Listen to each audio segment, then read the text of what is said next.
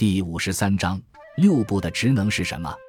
六部分别是吏部、户部、礼部、兵部、刑部、工部。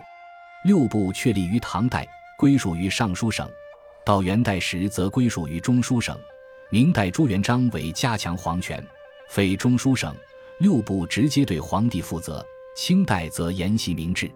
总体而言，六部乃是中央朝廷的政务枢纽，属于执行机关而非决策机关。具体而言，吏部负责全国文职官员的任免、考核、升降、调动、验封、封爵、世职、恩印，为官员办理丁忧守制手续，为新科举子、进士分配官职，为退休官员办理退休手续等。户部则掌管全国户籍管理、土地测量、流民管理以及赋税、钱粮等财政事宜。礼部掌管礼仪、祭祀等事。并负责管理全国学校事务及科举考试，另外还要负责和藩属、外国往来之事。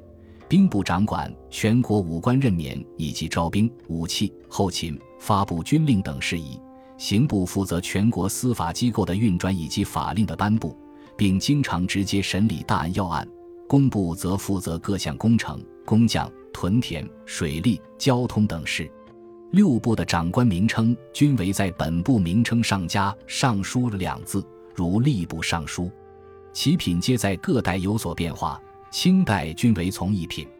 清光绪年间推行新法，改总理衙门为外务部，又增设商部、巡警部，改兵部为陆军部，刑部为法部等。六部制度虽废。